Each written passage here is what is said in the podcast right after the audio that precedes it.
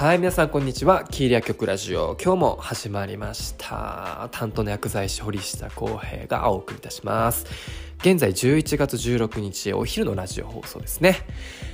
いやー、めちゃくちゃ久しぶりのラジオ放送になっているんですけども、今回はですね、まあ、在宅療養にいいように、ちょっと噛んじゃったね。いきなり、えー、あの、出だしから噛んでしまうっていう、めちゃくちゃ久しぶりでね、特に、あの、ちょっと寒くてね、うまく口元が動かないんですけども、あの、許してください。はい。はい。ということで、まあ、今回は在宅医療について話していきたいと思うんですけども、まあ、僕自身もね、あの、本当に6、7年前からかなり力を入れているところであるんですけども、まあ、今後在宅医療において、えーまあ、通常はこう軽度なあ在宅医療があ、まあ、多いと思うんですけども、まあ、今後は本当により高度なあ在宅医療が求められてくると。まあ、聞いていただいている方は特に医療者とかでもないのでなんか軽度と高度のその違いがあまりこうイメージつきにくいかもしれませんが、まあ、例えば、まあ、軽度といえば比較的にこう命に関わるリスクが少ないと、まあ、飲み薬で特に問題なく口から飲み込めていると。で、えーまあ、基礎疾患、まあ、何かあるんですけどもなかなかこう足腰が悪くて病院に行きに行けないっていう方っていう方は、まあ、先生が往診に来て、まあ、薬剤師が訪問すると、まあ、そういう方を、まあ、軽度と、まあ、定義づけするとすれば高度はですね例えばもう抗がん剤治療をして、えー、もう治療が難しいと。で最後の過ごす場所を、まあ、自宅で、えー、過ごすと。でそこでこう、まあ、僕ら医療者が、まあ、患者さん自身が、まあ、安心して生活ができるように、えーまあ、あの生活を見ながらあしっかりフォローアップしていくと。そのように、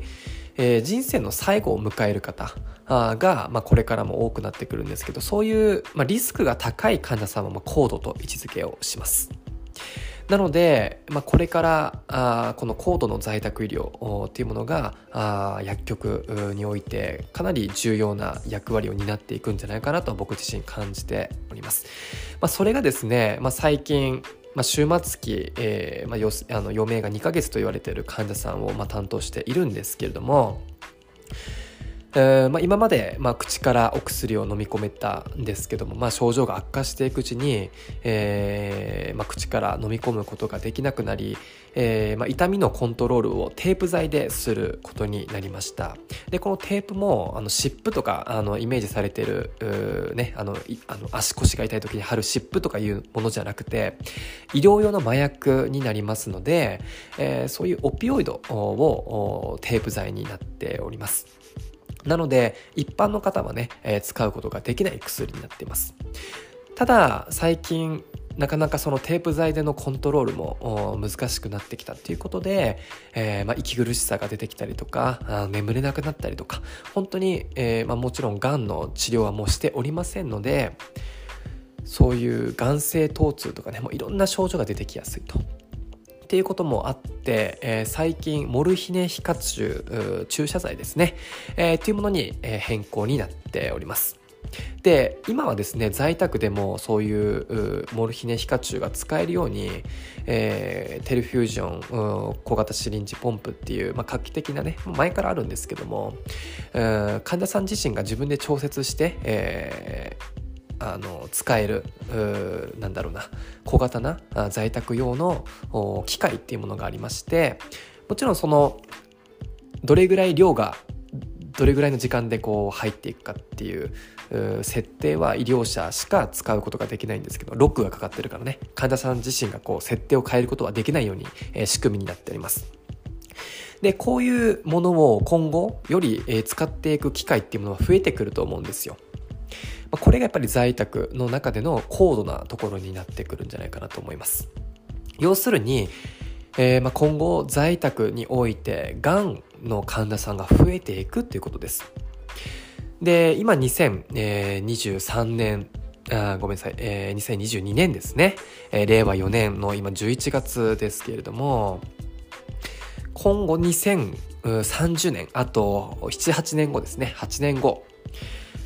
多子時代がピークになると言われてるんですよ。年間160万人が死んでいくと言われております。じゃあ160万人ってどれぐらいの量なのって感じなんですけども大体鹿児島県、えー、市じゃないですよ。鹿児島県の全体が160万人と、まあ、大体ですね言われておりますので2030年には鹿児島県まるまる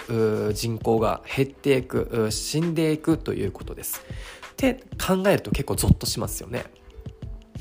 なので、えー、多子時代がピークになる。もちろん出生率が上がっていけば、子供の数が増えていけば人口って増えていくんですけども、まあ、皆さんもご存知の通り、子供は減っていってますよね。出生率は下がっていってると。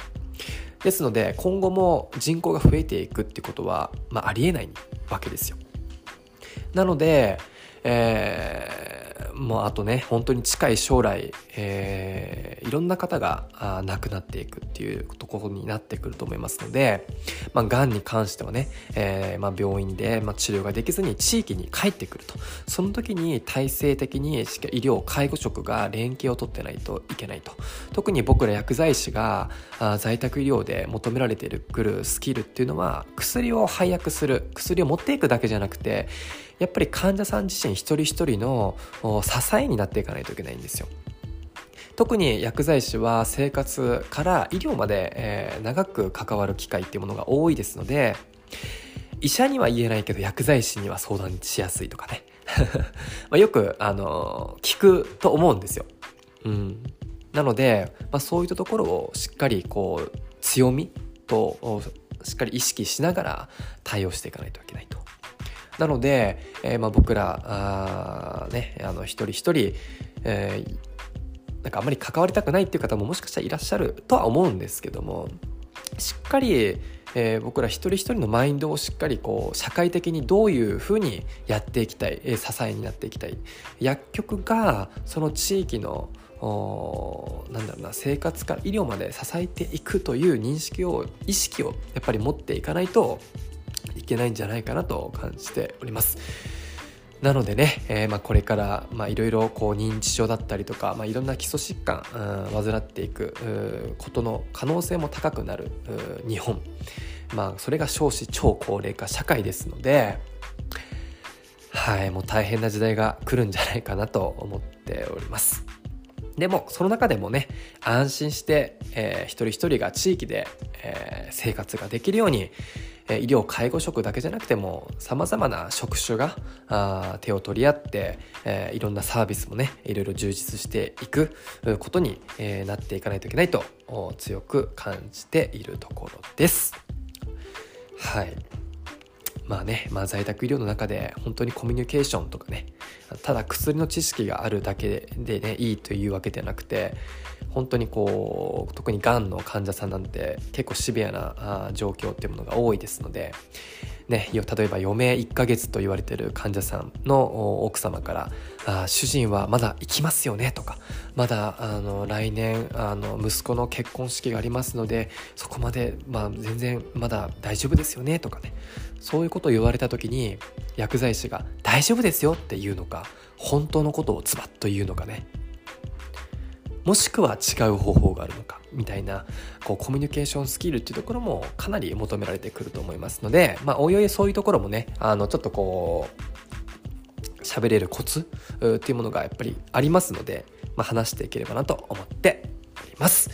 ということで今日は久しぶりのラジオ放送になりましたがあちょっとね最近寒くなってきますので皆さんあの今年はインフルエンザも流行ってくる流行ると言われておりますのでしっかり、えー、気をつけていただければなと思っております。はいということで今日は終わります。バイバイ。